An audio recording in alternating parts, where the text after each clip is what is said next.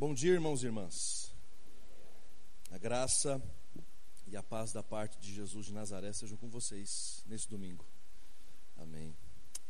Ah, tivemos a nossa semana jovem e mais uma vez eu estou muito feliz. Estou muito. Ah, enfim, estou muito festeiro, porque foi uma semana jovem abençoada. Quem conseguiu vir sabe do que eu estou dizendo. Ah, e quem não pôde vir e tiver acesso à internet, facebook.com.br café pique, todas as mensagens estão lá. Todas. E também no YouTube. Ah, todas as mensagens da Semana Jovem estão lá. Do Zé Bruno, da Giovana, ah, do Valdir e também de ontem do Felipe dos Anjos. Ah, então, se você puder, ah, enfim, se você não souber mexer nessas redes e tudo mais, peça para alguém te ajudar para que você não fique de fora dessas mensagens que foram muito boas, foram muito impactantes, tudo aquilo que a gente viveu. E fica aqui mais uma vez a minha gratidão, o meu louvor a Deus pela vida da nossa juventude. A toda a equipe que participou, que organizou, enfim, que Deus os abençoe, que Deus uh, os fortaleça e renove as forças de vocês. Foram dias intensos, uh, não só esses quatro dias, mas toda a preparação anterior a ela, porque os, esses encontros uh, demandaram outras reuniões e encontros até que eles acontecessem. E também eu quero deixar aqui o meu registro especial às mães de oração da nossa comunidade que estiveram presentes todas as noites, orando ah, pelos encontros. Então, que Deus abençoe a vida de vocês, mães de oração, as Déboras da nossa comunidade. Que Deus fortaleça a vida de vocês e também renove as forças de vocês. Queridos e queridas, eu quero convidar os irmãos e as irmãs a abrirem as suas Bíblias em Gênesis. Não é difícil achar. É o primeiro livro da Bíblia. Gênesis. Gênesis, capítulo de número 22. É uma história conhecida. É uma história impactante. Ah, eu, particularmente, depois que eu virei pai, essa é uma das histórias, se não a história mais impressionante e impactante de ler e de estudar, que é essa história ah, do possível sacrifício de Isaac. Ah, o título está claro no primeiro versículo, qual que era a ideia desse texto, que é Deus prova a Abraão. E antes da gente ler o texto, você pode deixar aí aberto aí na sua Bíblia ou acessado aí no seu celular. Ah, hoje a gente está falando sobre os frutos, não só hoje, mas nos dias, nos domingos, nós temos falado sobre os frutos dos últimos dias.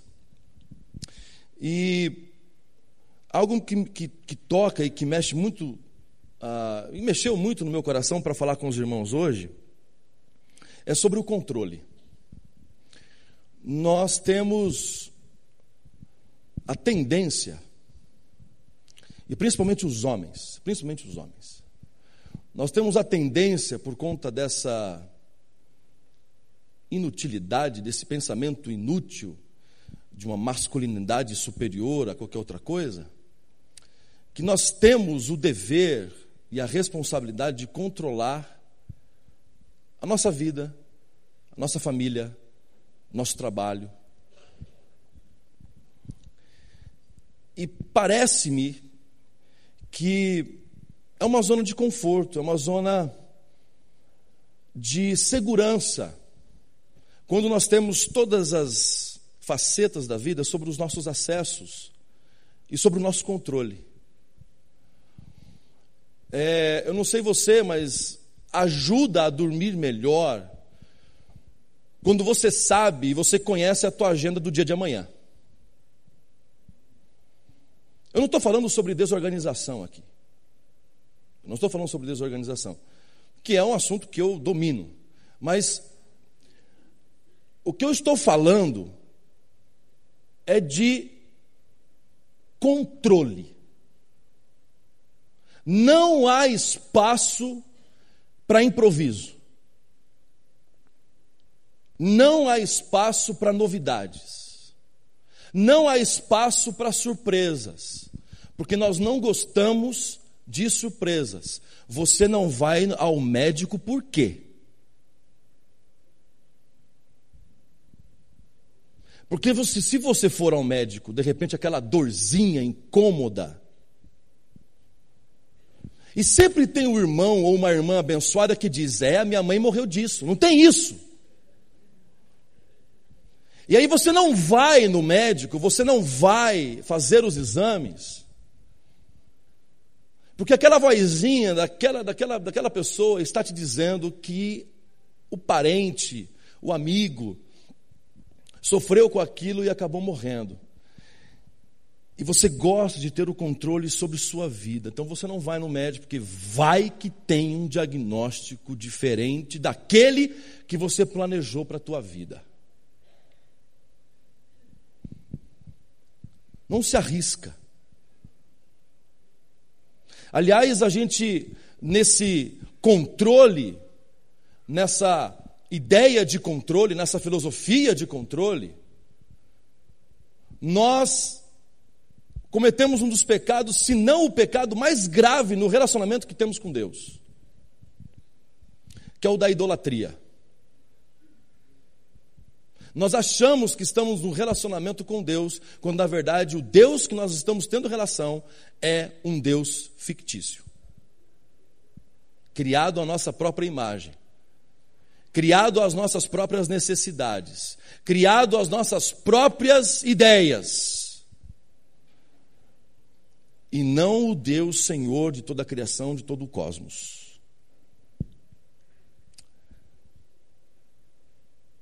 Essa é uma história muito forte para mim. Porque, como os irmãos sabem, a maioria dos irmãos aqui, se não todos, praticamente todos aqui, 99% dos irmãos e das irmãs, conviveram comigo durante os 33 dias em que nós vivemos no hospital com os nossos filhos, assim que eles nasceram. Os 29 dias de UTI e os quatro dias nos quartos, ou no quarto, no caso. E como essa experiência me trouxe a sensação de total descontrole, de total vulnerabilidade. Você não sabe o dia de amanhã, nunca vai saber. Mas quando tem ente querido envolvido na, na, na fita, Quando tem o seu filho envolvido na história, é outra coisa.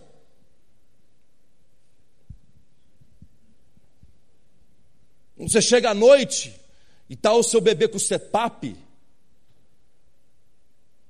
e você pergunta para a enfermeira por que, que ele está com o CEPAP. Ela vira para você e diz: só amanhã de manhã. Como a sua manhã de manhã? Você não fala isso para o ansioso. Porque amanhã de manhã a médica passa e vai te dizer por que ele está com o CEPAP hoje. A total falta de manipulação daquela vida. Ou no caso, daquelas duas vidas. A fragilidade do nascimento, em que você ansia pelo choro do filho e o choro não vem.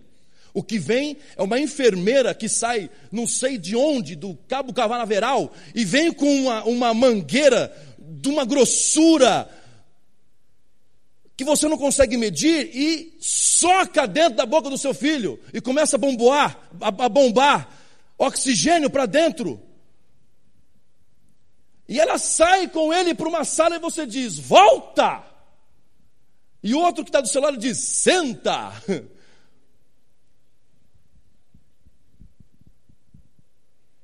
A total falta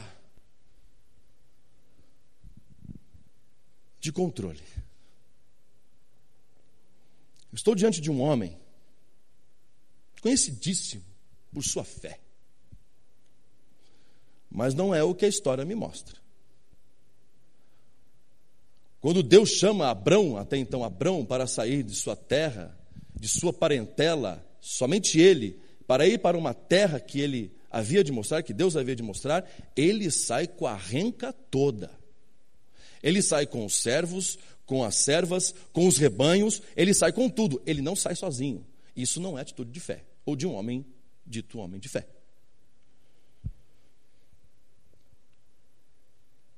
Quando ele chega no Egito, ele conversa com a Sara, combina com ela o seguinte: se ele descobrir, que a Sara era bonitona, se ele descobrir que você é minha esposa, é perigoso ele me matar para ficar com você. Então é o seguinte, vamos ter um combinado aqui. Chegamos lá, você é minha irmã. O faraó toma a Sara do mesmo jeito. Só que cai uma praga em cima dele, ele descobre que Deus é que estava tá, mandando aquela praga em cima dele, chega para Abraão e fala assim: Ô Abraão, cadê a parceria? Você podia ter me dito que ela era a sua esposa. Aí você fala assim, né? Errar, errar é humano, mas errar duas vezes é burrice. Você já falou isso, não falou? Pois ele errou de novo com um sujeito chamado Abimeleque, o rei de Gerar. Ele faz a mesma coisa.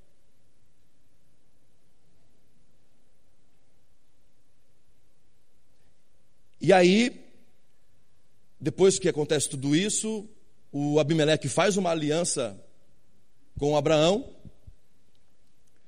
e chega no nosso texto do capítulo 22 de Gênesis, que diz assim no seu primeiro versículo. Algum tempo depois, Deus pôs Abraão à prova. Abraão, Deus chamou. Sim, respondeu Abraão, aqui estou.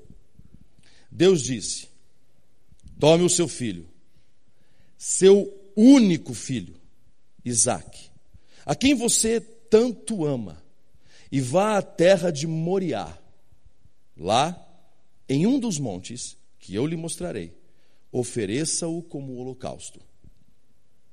Na manhã seguinte, Abraão se levantou cedo e preparou seu jumento. Levou consigo dois de seus servos e seu filho Isaque cortou lenha para o fogo do holocausto e partiu para o lugar que Deus tinha indicado. No terceiro dia da viagem, Abraão levantou os olhos e viu o lugar de longe. Fiquem aqui com o jumento, disse ele aos servos. O rapaz e eu iremos mais adiante. Vamos adorar e depois voltaremos. Abraão pôs a lenha para o holocausto nos ombros de Isaque, e ele próprio levou o fogo e a faca. Enquanto os dois caminhavam juntos, Isaac se virou para Abraão e disse: Pai, sim, meu filho, respondeu Abraão. Temos fogo e lenha, disse Isaac. Mas onde está o cordeiro para o holocausto? Deus providenciará o cordeiro para o holocausto, meu filho, respondeu Abraão. E continuaram a caminhar juntos. Quando chegaram ao lugar que Deus havia indicado, Abraão construiu um altar e arrumou a lenha sobre ele. Em seguida, amarrou seu filho Isaque e o colocou no altar sobre a lenha. Então pegou a faca para sacrificar o filho. Nesse momento, o anjo do Senhor o chamou do céu: Abraão, Abraão! Aqui estou, respondeu Abraão. Não toque no rapaz, disse o anjo. Não lhe faça mal algum. Agora eu sei que você teme a Deus de fato não me negou nem mesmo seu filho, seu único filho. Então Abraão levantou os olhos e viu um carneiro preso pelos chifres num arbusto. Pegou o carneiro e o ofereceu como holocausto em lugar do filho. Abraão chamou aquele lugar de Javé Jiré. Até hoje, as pessoas usam esse nome como provérbio. No monte do Senhor se providenciará. Até aqui. Obrigado, Senhor, por esta manhã e que o Senhor continue falando conosco. E o mais importante, Pai, que eu peço e oro, que os nossos ouvidos estejam atentos, ligados, prontos para ouvir o que o Senhor tem para falar com a gente. Em nome de Jesus. Amém. Capítulo 12, Deus faz uma aliança com Abraão. Capítulo 15, Deus faz uma aliança com Abraão. Capítulo 22 é o capítulo que nós podemos chamar de conclusivo dessa jornada de aliança de Deus com Abraão. Porque nos próximos capítulos, Abraão vai atrás já da mulher para Isaac. Isaac já está maiorzão. Aqui o Isaac é um menino. Não sabemos da sua idade, o texto não, não, não revela isso, porque não era uma informação importante. A questão é que aqui se encerra o processo que começou lá atrás, quando Deus abençoou Abraão e disse que ele seria pai de muitas nações. Começa com, e aí passa pela questão do nome, passa pela questão da circuncisão, da promessa do filho, do nascimento do filho e agora do possível sacrifício do filho. E em todas essas situações, é Deus quem dá o primeiro passo, é Deus quem faz a iniciativa, é Deus quem vai atrás. É Deus que faz aliança, é Deus que passa no meio do sacrifício, é Deus que sustenta todo esse relacionamento. A ponto de, logo no começo dessa história, quando Sara recebe a notícia às escondidas, porque Deus estava falando com Abraão dentro da tenda e Sara estava ali escondidinha na tenda para ouvir a conversa dos visitantes. E ela ouve a conversa e ela ri. Ela ri. Talvez desse relacionamento, a Sarai, que até então chamava-se Sarai, era a mais sincera desse relacionamento, porque eu acho que o Abraão ele não riu por respeito. Ele não riu por, por respeito, mas lá dentro dele ele deu uma gargalhadinha. Ele falou: Não, não é possível. Eu sou velho de dias, imagino que eu vou ser pai de uma criança. Isso é impossível.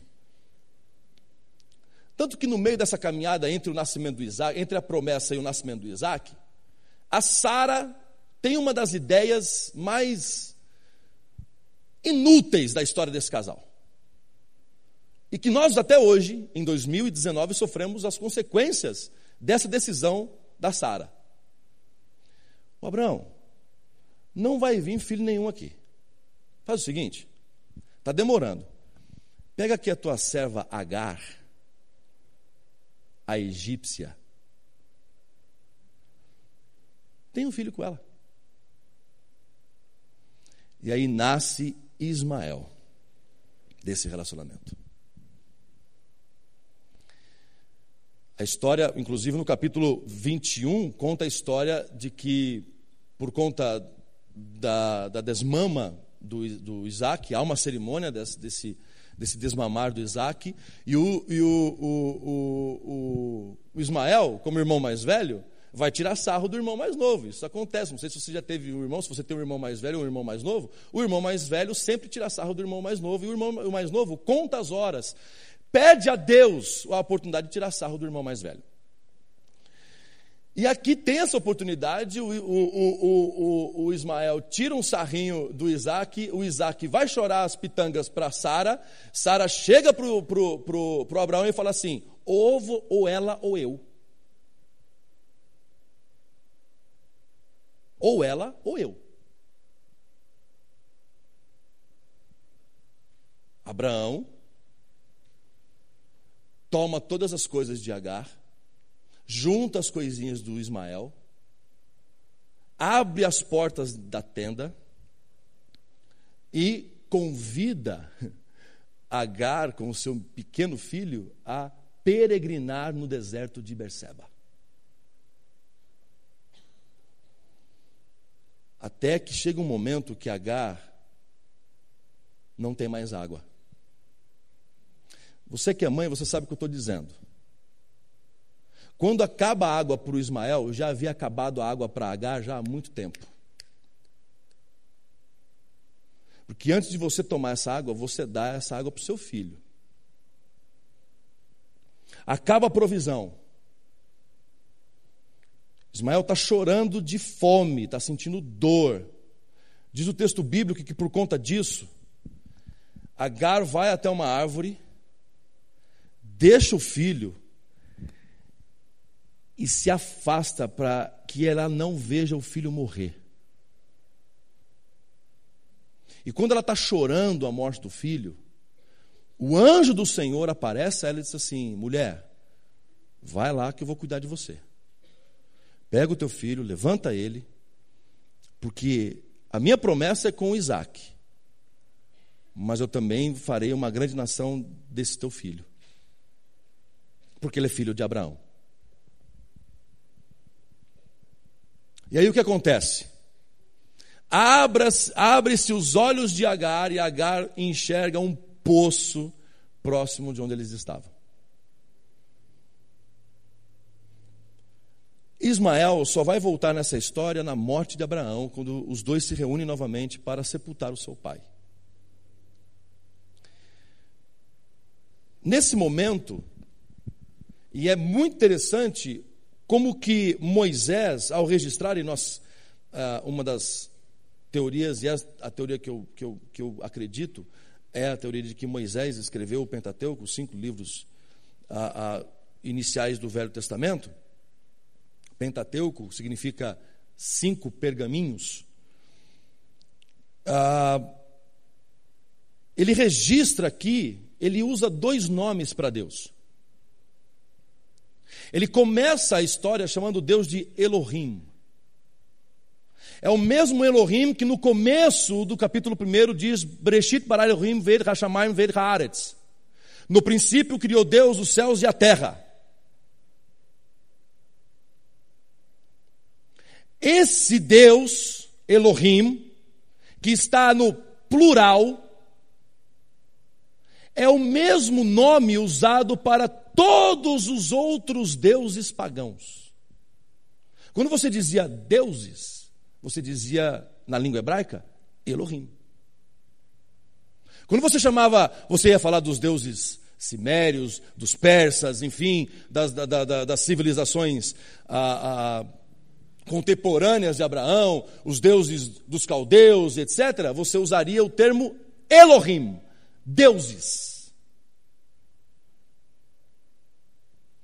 Aqui nós estamos diante de uma figura, de um relacionamento que Abraão acha que está tendo com os deuses pagãos. É o Deus de Israel, é o Deus dos deuses. Mas Abraão, na sua cultura de polideuses, na sua cultura de Ur dos caldeus, onde havia muitos deuses, é, politeísta, ele, na sua cabeça, está se relacionando com esses deuses. Por isso que nesse momento há um rompimento, há uma quebra, há uma revelação no relacionamento de Abraão com Elohim. Como eu disse no começo, pela nossa tendência a controlar, nós criamos deuses à nossa imagem e semelhança. Nós achamos que Deus é assim porque nós não assumimos muitas vezes, mas Deus é assim porque eu sou assim. Não, Deus não vai fazer isso porque eu jamais farei isso com meu filho. Já ouviu isso ou não? Não, Deus não faria isso. Imagina, vai pedir ao Isaac. Eu jamais faria isso com o meu filho. Você está falando de quem? Você está falando de Deus ou está falando de você?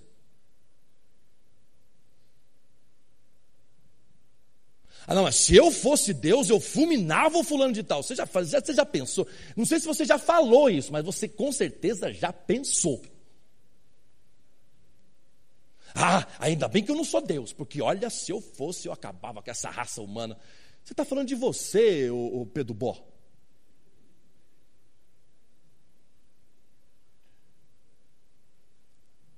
E aí os Deus, o Deus que a gente acha que está cantando aqui, acha que está adorando, quando na verdade você não está adorando um Deus, o Deus real, o Deus dos deuses, você está adorando um Deus bem minúsculo. tão minúsculo quanto nós. E essa era a visão e o relacionamento de Abraão com Deus. Por mais que Deus o tempo inteiro sustentasse a relação, Abraão achava que estava no controle.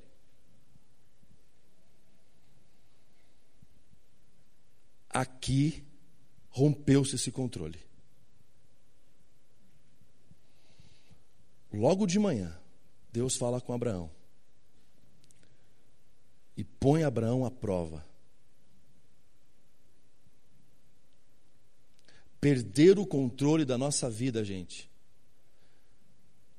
é a maior prova de Deus para conosco. Quando Deus coloca Abraão à prova, ele não está aqui jogando dados. Einstein tem uma frase que diz: Deus não joga dados. Deus não está aqui jogando dados. Deus não é um sadomasoquista que põe você no meio da fornalha e diz assim: vamos ver até onde vai esse rapazinho, vamos ver até onde vai essa rapazinha aí. Tem muita gente que fala isso, aí, pastor, acho que eu estou passando por isso porque Deus me colocou nesse negócio. Ô, gente, está vendo? Você está falando isso porque possivelmente você faria isso com alguém. Ou é uma visão que você tem acerca de Deus, que você acha que Deus vai te pôr num negócio ali, vai te colocar ali num negócio, para dizer assim: agora vamos ver, vamos ver. Vai, vai.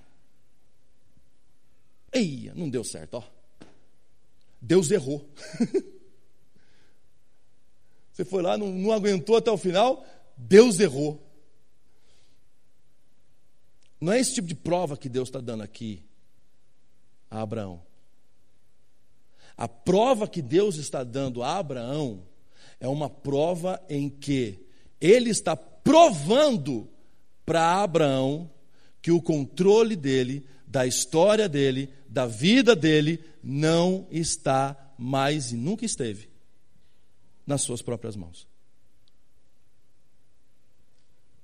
Era comum, na época de Abraão, era comum os pais dedicarem e sacrificarem os seus filhos aos deuses.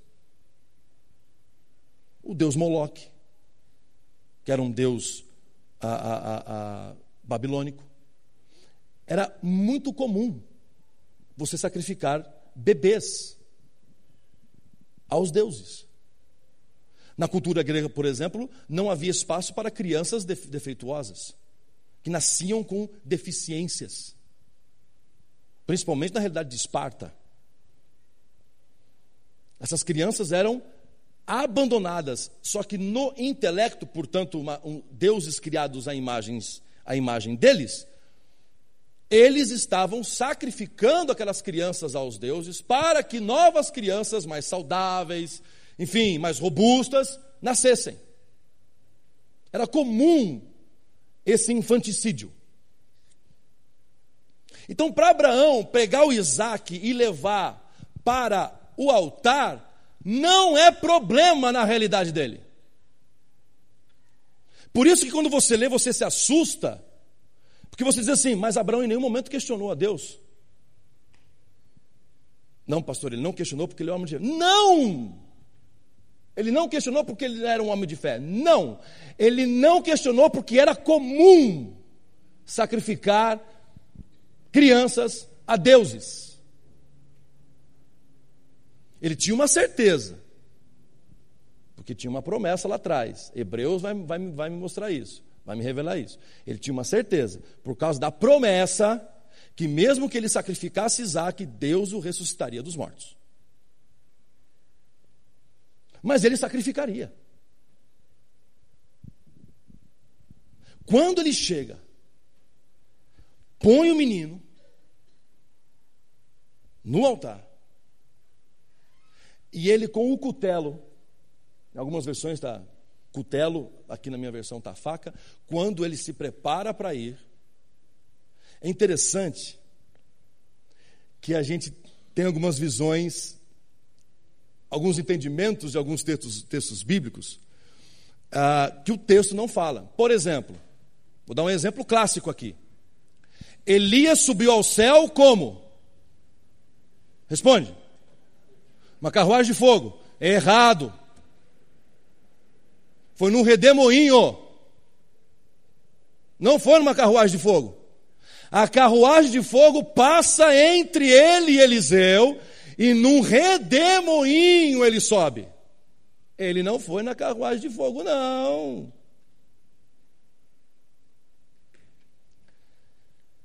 Cadê a mão do anjo segurando a mão de Abraão aqui?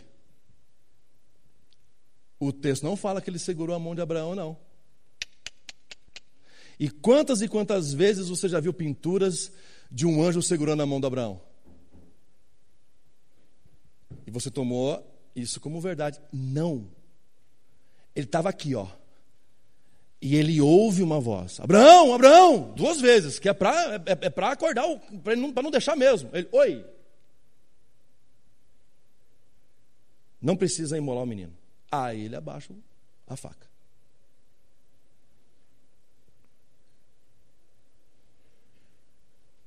Você mostrou que você serve a Deus e que você teme a Deus. Interessante que agora o nome de Deus muda. Não é mais Elohim. Quem aparece para Abraão aqui é Yahweh, Javé, o Deus da aliança, o único Deus. Agora, como popularmente a gente, a gente diz, agora o bicho pegou. Toda a minha zona de conforto, toda a minha zona de controle. Oi? Eu, eu não sacrifico meu, o meu filho, eu não preciso sacrificar o meu filho. Não. Porque eu não aceito sacrifícios humanos, ainda mais de crianças. Deus vai falar isso mais à frente na sua lei. E Moisés, conhecendo toda a lei, toda a história, registra esse momento importante na história da nação de Israel. Agora o Deus de Israel, o Deus da provisão, o Deus que tem o controle, ele tem o controle, por isso que ele provê. Ele tem o governo, por isso ele provê. Ele vai tomar conta. E quando Abraão diz aqui, ele não tinha consciência disso, mas quando ele diz: Onde está o cordeiro, pai? E ele fala: Deus vai prover. Milênios depois, em torno de uns seis mil a cinco mil anos depois dessa história, aproximadamente, eu estou aqui, uh, uh, uh, não é um, uma data exata, mas naquele mesmo lugar, nos montes, que é chamado Montes Moriá, que não era um monte só, havia um, era uma, é uma cordilheira, assim como o Sinai é uma cordilheira, não é um monte só, são os montes de Sião. Cantamos aqui. Os montes de Sião, na verdade, é uma cordilheira. Então hoje o pessoal, quando o pessoal vai fazer lá a visita para Israel, que eu queria muito fazer, inclusive, e aí o pessoal vai fazer aquela visita para Israel, legal, bacana, conhecer os lugares, não sei o que, ele fala assim, então, gente, aqui Moisés recebeu as tábuas da lei.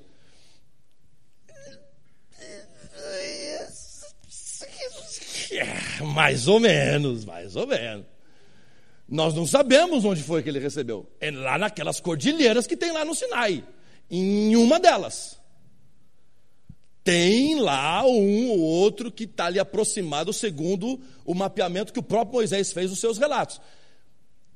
Mas é uma cordilheira, são vários montes, assim como Moriá. Milênios depois desse acontecimento, Deus proveu o cordeiro. Foi anunciado por João Batista no seu batismo, quando ele olha o seu primo descendo as dunas próximas ao Rio Jordão e diz: Eis o Cordeiro de Deus que tira o pecado do mundo. Abraão não tinha essa consciência, mas ele não precisava ter essa consciência. Ele não precisava saber de tudo, porque Deus já sabia.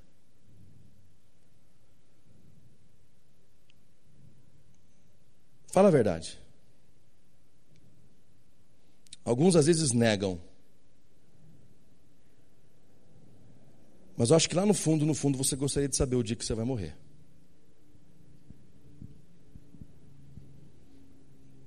Lá no fundo, no fundo, lá no fundo, você gostaria assim de pelo menos se preparar. Vai. Não, pastor, eu não quero saber não.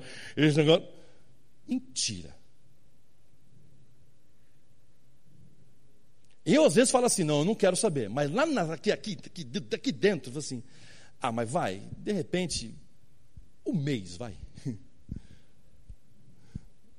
Não precisa, não, um mês, tá bom, não precisa ser um mês, um ano, um ano. 2104, tudo bem, assim. Não quero viver tanto, não, assim, misericórdia. Ah,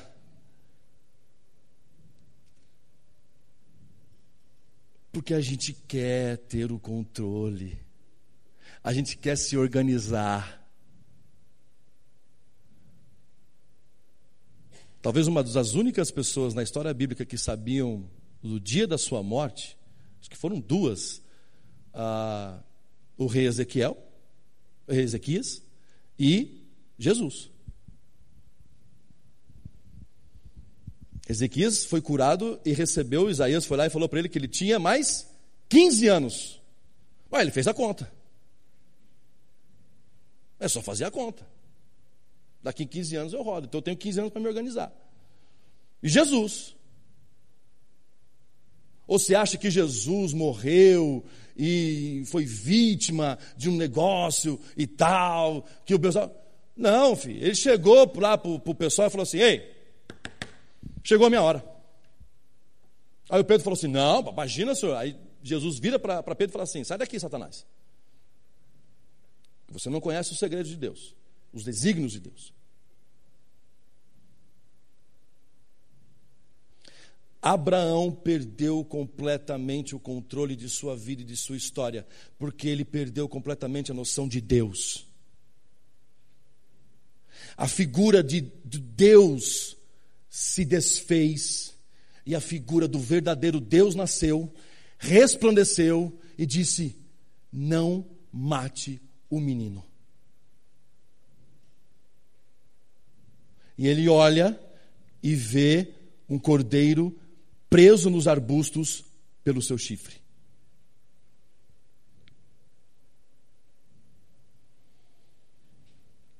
Queridos, vida com Deus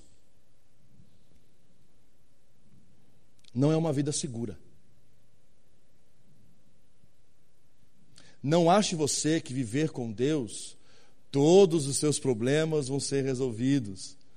Eu tenho asco desse discurso triunfalista de um Deus gênio de Aladim, da lâmpada maravilhosa, que se eu orar e fazer campanhas e esfregar a lâmpada, esfregar pelo meu esforço, pela minha fé, essas coisas ridículas, Deus vai fazer alguma coisa. Não vai, porque Ele é Senhor e eu sou servo. Ele é Senhor. Eu não tenho que ficar determinando, eu não tenho que ficar batendo pé, não tenho que ficar pedindo, eu não tenho que ficar achando que Deus vai ter que fazer os meus, os meus caprichos, os meus prazeres, porque Ele não vai fazer.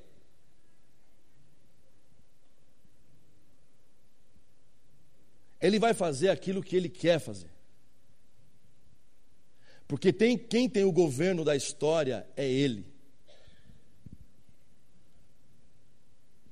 Eu fico imaginando texto não diz, mas eu fico imaginando nesse momento. Quando Abraão é interrompido,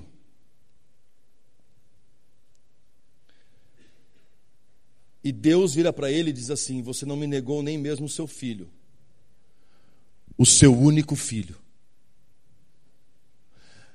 É inevitável, a minha mente me joga para João 3,16. Ele deu o seu único filho, para que todo aquele que nele cresce não perecesse, mas tivesse a vida eterna. Deus nos poupa porque nós não temos poder algum de controlarmos as nossas histórias, de controlarmos as nossas vidas, as nossas decisões. Deus nos poupou, mas Ele mesmo não se poupou porque ele era o único que poderia resolver o nosso problema. Porque o holocausto, o holocausto era um momento de adoração, de confissão de pecados, de perdão. Abraão não vai ser o seu filho que vai resolver. Irmão e minha irmã, não vai ser o teu esforço que vai resolver. Não é a tua visão, às vezes errônea, pessoal, idólatra de Deus que vai resolver. Não são suas habilidades, não são as suas, as suas, as nossas, os nossos dons.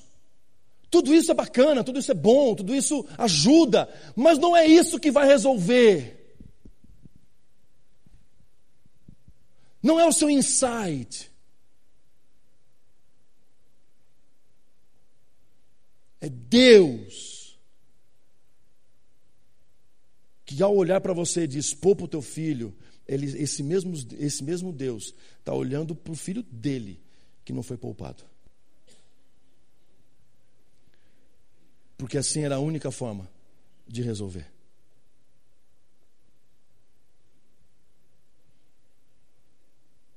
Meu conselho, e eu encerro essa noite, essa manhã. Obrigado, Pri. Que bom, você está prestando atenção. Parabéns, pastora Priscila.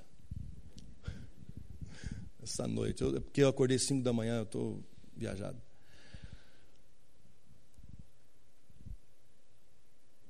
Perca o controle.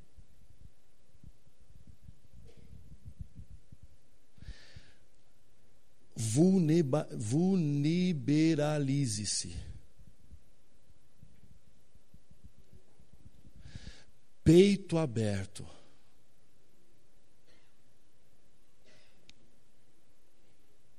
A vida é arriscada, Cris. É. A vida às vezes pede o nosso filho, às vezes a vida pede a nossa consciência, às vezes a, a vida pede a nossa saúde, às vezes a vida pede o nosso casamento. Às vezes a, a vida vai pedindo coisas e a gente vai dando, porque a gente quer ter o controle. Então, se é, é para dar, então dá na mão de quem vai resolver. Se é para dar, então reconheça na mão de quem elas, essas coisas todas já estão. Se for para entregar,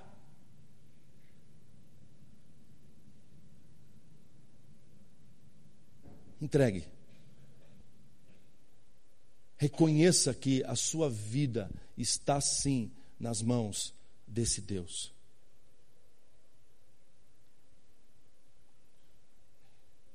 Nós não sabíamos desde o dia primeiro até o último dia, nós não sabíamos que dia, que hora, que mês os nossos filhos sairiam da UTI. Hoje, quando a gente olha o macro e traça comparações com outras histórias paralelas, aquelas que nós estávamos vivendo juntas ali, você percebe que foram pouquíssimos dias 29 dias. Tinha famílias ali com 60 dias já, quando a gente chegou.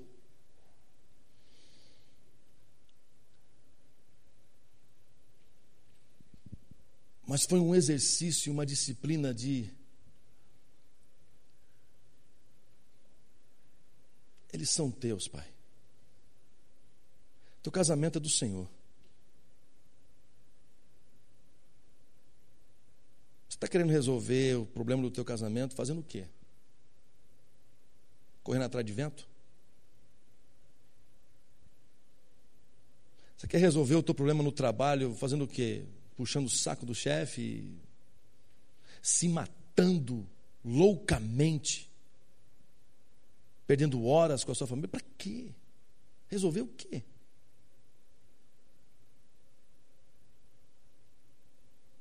Não, pastor, faz cinco anos que eu não tiro férias. Ainda fala com orgulho.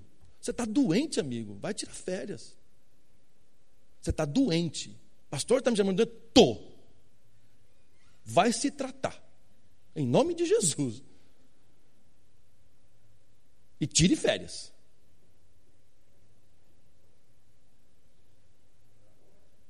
Vá para Matinhos. Mas o meu filho, pastor, eu não sei mais o que eu faço com meu filho, com a minha filha. Eu também não sei. Eu também não sei. Só tem uma coisa que a Bíblia nos convida a fazer, e essa eu sei, e eu posso dizer. Entrega o teu caminho ao Senhor. Confia nele, e o mais ele fará. Que Deus abençoe vocês, a todos nós. Perca o controle, meu irmão e minha irmã, em nome de Jesus.